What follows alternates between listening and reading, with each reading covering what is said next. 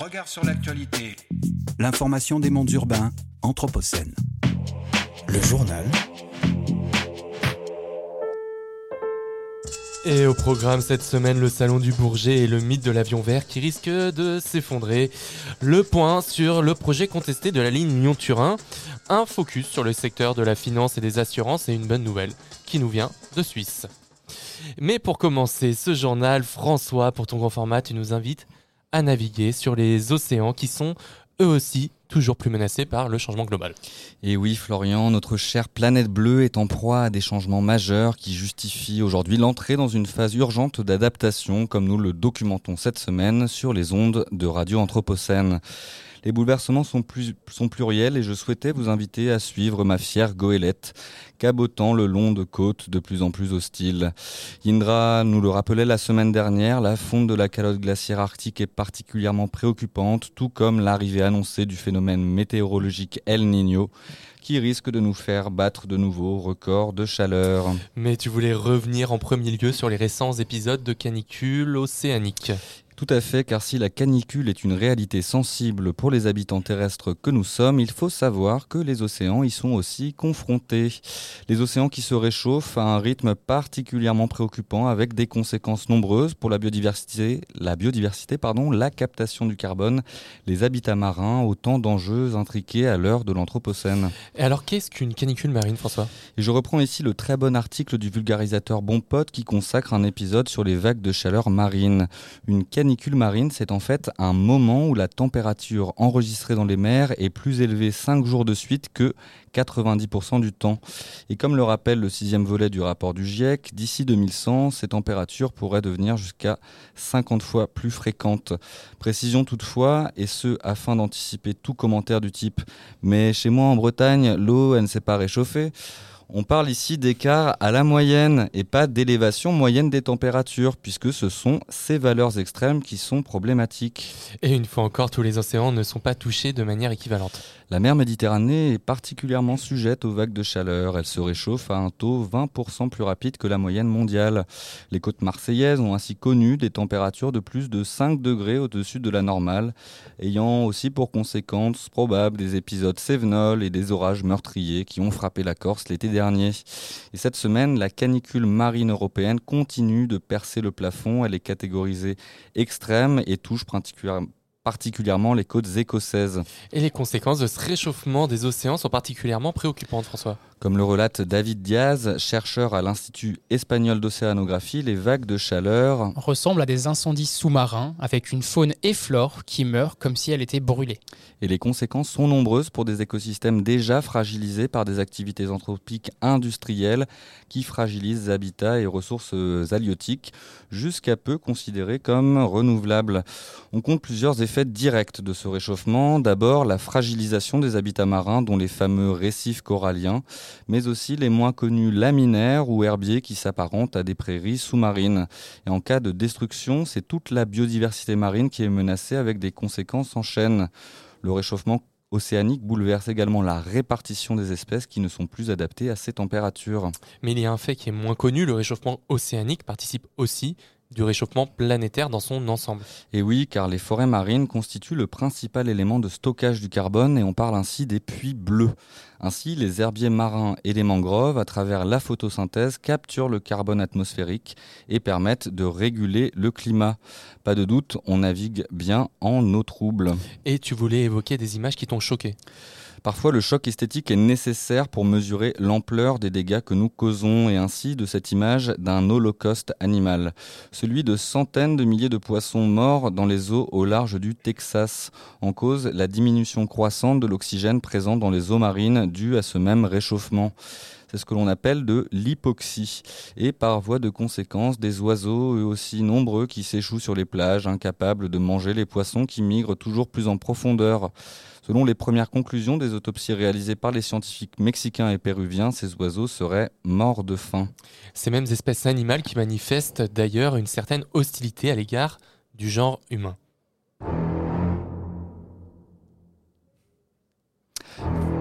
Faut-il en rire? Vous l'avez sans doute vu passer dans l'actualité, un gang d'orques sévit actuellement dans les eaux paisibles de la Méditerranée. Quand la culture attaque, la nature contre-attaque. Et c'est ce que documente Rui Alves, un Espagnol qui a créé une cartographie qui recense ces attaques opérées par la chef de la bande, la terrifiante Gladys. En cause, la blessure hypothétique de cette orque femelle qui chercherait à prendre sa revanche en attaquant yachts et autres navires au large du détroit de Gibraltar. Des animaux d'un autre genre, ça donne eux aussi à des pratiques pour le moins étonnantes. C'est ce que nous révèle le journaliste Michael Correa dans une enquête publiée dans les colonnes de Libération. On apprend ainsi que la compagnie du Ponant, propriété du milliardaire François Pinault, a conçu un brise-glace dernier cri, le commandant Charcot, pour explorer les dernières glaces antarctiques. Doté d'un spa, de suite de plus de 100 mètres carrés avec jacuzzi et de deux restaurants, le concept est tout et pour le moins cynique. Les guides l'attestent, les comportements de ces explorateurs sont pour le moins inquiétants. Des passagers climato-sceptiques qui jouent à Candy Crush lors des sorties sur la banquise, qui prennent des selfies avec des manchots empereurs et jettent leur mégots à l'eau une société du spectacle que le regretté Guy aurait bien jeté par-dessus bord. Et ce tourisme de la ruine pour milliardaires, pour milliardaires est en plein boom. Tout un concept, celui de contempler les ruines d'une planète que ces mêmes passagers contribuent à fragiliser par leur comportement écocidaire. Et à ce titre, je vous propose une dernière anecdote avec une plongée en haute mer. Ariel, écoute-moi. Le monde humain, c'est la pagaille.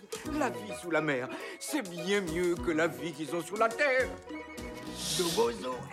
C'est le cas du submersible Titan qui a eu le projet d'aller explorer l'épave du Titanic, tout un symbole. Et depuis cinq jours, les apprentis explorateurs ont disparu des radars et on apprend que leur réserve d'oxygène devrait s'épuiser d'ici demain. L'avion sobre, c'est l'avion qui ne vole pas. N'en déplaise à Emmanuel Macron, pour qui l'aviation est un secteur d'avenir. Et oui, en marge de l'ouverture du Salon du Bourget, plus grand salon international de l'aviation, et la première édition depuis le Covid, le président de la République a déclaré vouloir faire de la France le champion de l'avion sobre, milliards de subventions à l'appui. Car oui, le secteur aéronautique semble être dans une impasse. Enfin, une impasse toute relative, on s'entend. Ce dernier est en expansion continue. Le salon annonce déjà des ventes records d'avions et les experts prévoient un doublement du nombre de vols et donc d'appareils dans le ciel d'ici 20 ans. Mais dans le même temps, ce même secteur a promis d'être climatiquement neutre d'ici à 2050. Et là, l'équation semble être insoluble. Si l'aviation n'émet que 3% des émissions de gaz à effet de serre dans le monde, il s'agit du moyen de transport au rapport kilomètre-émission par personne le plus élevé et de très très très loin. Principalement utilisé par les personnes aisées, pourquoi pourrait-il l'utiliser sans vergogne quand, dans le même temps, les populations les plus pauvres sont touchées par des restrictions, taxes et autres quotas environnementaux pour leur mobilité? Il s'agit là d'une question de justice sociale. Et face à une pression citoyenne tous les jours plus forte, le secteur tente de se mettre au vert, enfin tente de nous faire croire qu'il s'y met. Et les solutions technologiques de fleurir par milliers hydrogène, électricité, biocarburant, compensation carbone et j'en passe. Rien de tout cela ne semble être très convaincant. Euh, et non. Et non, Florian. Commençons par l'hydrogène. Il faut une grande quantité d'électricité pour le produire. Sauf que la plupart de l'électricité mondiale est produite à partir de fossiles. En termes de rendement carbone, il est plus intéressant d'utiliser directement le kérosène pour voler. L'électricité, elle, euh, les batteries nécessaires à faire voler un avion seraient bien trop imposantes. Cette solution est viable uniquement pour les avions de petite contenance, les jets quoi, sur des trajets courts où le train est clairement plus efficace. Et le meilleur pour la fin? Les biocarburants, solution miracle de tous les aviateurs qui annoncent pouvoir réduire drastiquement leurs émissions. Calcul savant à l'appui, bien évidemment, sauf que ces calculs oublient toujours 2-3 détails. Explication. Un biocarburant est issu de matières organiques, végétales ou animales à partir desquelles on crée chimiquement un substitut aux, hydrocarbures.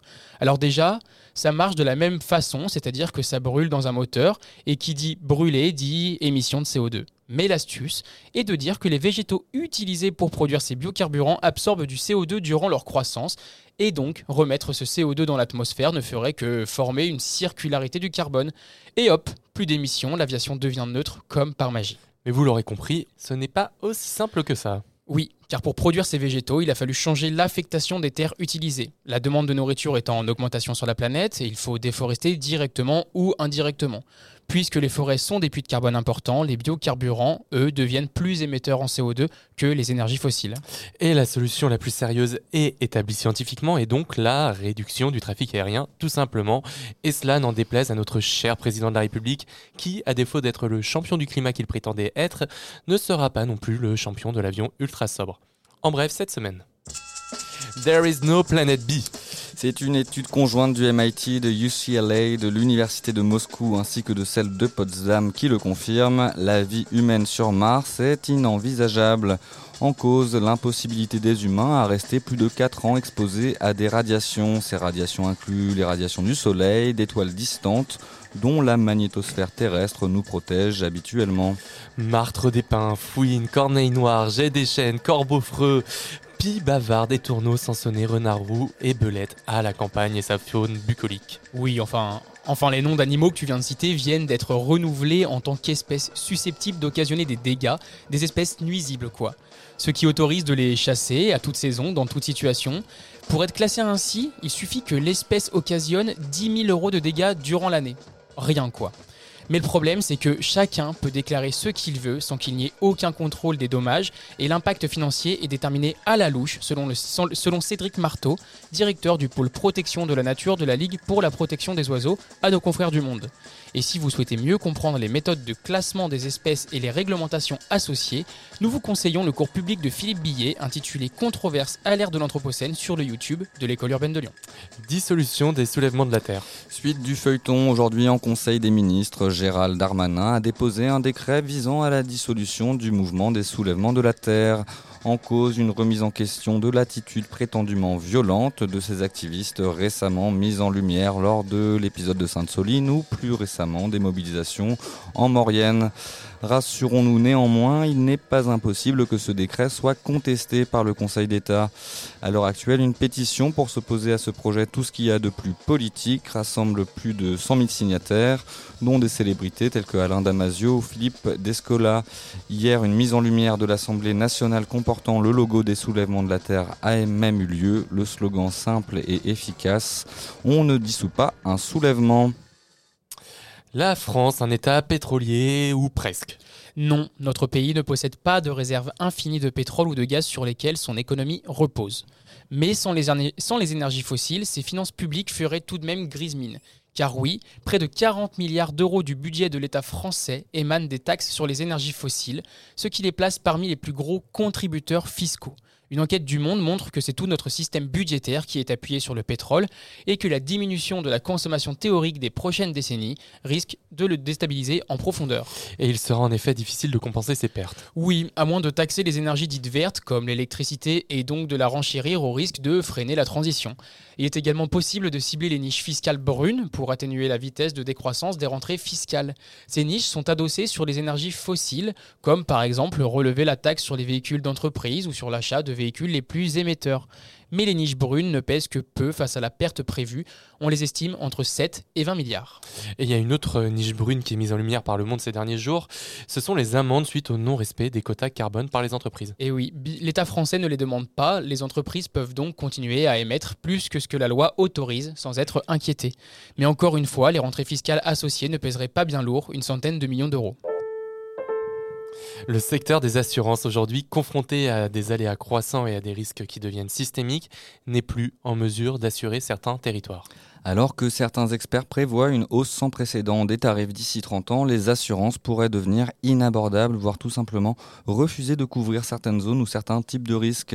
Car le coût du risque, le montant et la fréquence probable des sinistres devient très ou trop élevé. Par conséquent, les primes d'assurance nécessaires à la couverture du risque atteignent des niveaux économiquement inacceptables pour les assurés. Et certains assureurs décident de se retirer. Tu nous donnes quelques chiffres, François?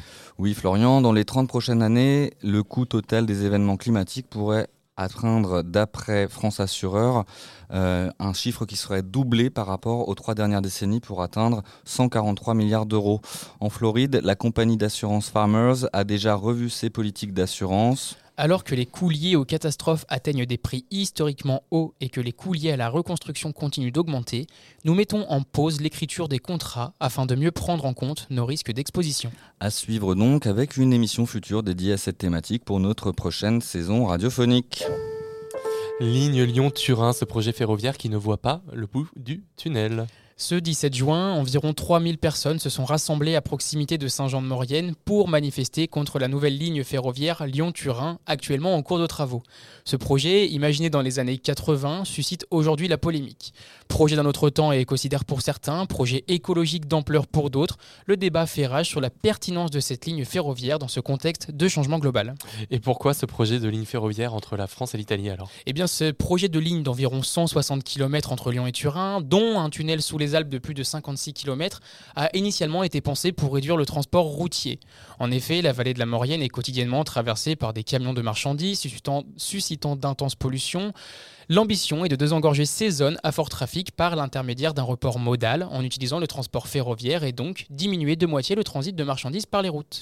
Et les contestations s'inscrivent, elles, dans un débat politique et public récent. Oui, Florian. En février dernier, Elisabeth Borne a reçu le rapport du Conseil d'orientation des infrastructures qui est chargé de réfléchir aux investissements à venir dans les transports. Et ils se sont évidemment positionnés sur ce projet. Si le COI ne l'enterre pas complètement, il plaide néanmoins pour un report de l'ouverture de la ligne en 2040 soit plus de 13 ans après la livraison du parcours côté italien. Le Conseil d'orientation des infrastructures met la priorité sur la modernisation de la ligne existante entre Dijon et Modane, comme le demande une partie des opposants au méga-projet. Mettant alors au point mort l'avancée des études et des travaux pour cette nouvelle ligne, une soixantaine de, de, parlementaires ont publié une tribune au mois d'avril pour demander au gouvernement et à Emmanuel Macron d'accélérer sur le dossier. Pour eux, le COI met sérieusement en péril le succès de la plus grande infrastructure européenne de mobilité bas carbone pour les voyageurs et les marchandises. Alors on se retrouverait donc avec des écolos qui manifestent contre un projet écolo, c'est bien ça? Alors comme toujours, c'est plus compliqué que ça. C'est ce qu'explique Pigna, porte-parole des soulèvements de la Terre à l'initiative des manifestations de ce week-end. On ne s'oppose pas au train. C'est le mode de transport qu'il faut favoriser. Mais là, on s'oppose à la construction d'une ligne juxtaposée à une ligne qui existe déjà. Même si c'est pour gagner une heure de trajet, c'est absurde. Pour les organisateurs de la manifestation, le chantier est principalement critiqué pour ses conséquences financières et environnementales. Le coût du chantier est aujourd'hui estimé à 26 milliards d'euros contre 12 milliards au début des années 2000. Pour les opposants, cette manne financière pourrait largement être utilisée afin de moderniser l'ancienne ligne. D'un point de vue environnemental, près de 1500 hectares de terrain fertile seraient artificialisés selon les calculs de la Confédération paysanne. Les, opposants dénoncent aussi le captage et l'accaparement d'eau souterraine pour conduire le chantier et le tarissement de plusieurs sources qui approvisionnent les villages alentours, rien que ça. Et c'est un véritable débat d'idées qui entoure aujourd'hui le projet. Effectivement, et c'est ce dont témoignent les manifestations qui se sont tenues mal samedi malgré l'interdiction par la préfecture. L'enjeu pour les soulèvements de la terre, le collectif italien Notave et les associations locales reste de faire entendre leur voix dans un débat qui va bien au-delà du méga projet. Il cristallise des divergences entre les tenants d'une croissance verte qui tiennent à ce projet pour répondre aux enjeux climatiques, tout en continuant un intense transport des marchandises. Et les tenants de l'autre côté d'une croissance, d'une décroissance pardon, assumée qui, eux, souhaitent diminuer la consommation, le transport, les méga-projets au profit d'une véritable politique environnementale. Et quelles sont les mesures envisagées aujourd'hui pour répondre à ces questions? Eh bien, des députés LFI et écologistes ont lancé la semaine dernière une commission d'enquête populaire afin d'auditionner les acteurs impliqués et faire le point sur ce dossier complexe. L'objectif? Publier un rapport d'évaluation du potentiel de la ligne déjà existante et sur laquelle un report modal pourrait déjà être engagé. Deux questions majeures. L'augmentation de l'exploitation de la ligne actuelle est-elle possible et les normes de sécurité ayant évolué pour un tunnel ayant été construit en 1871 La bonne. Nouvelle de la semaine.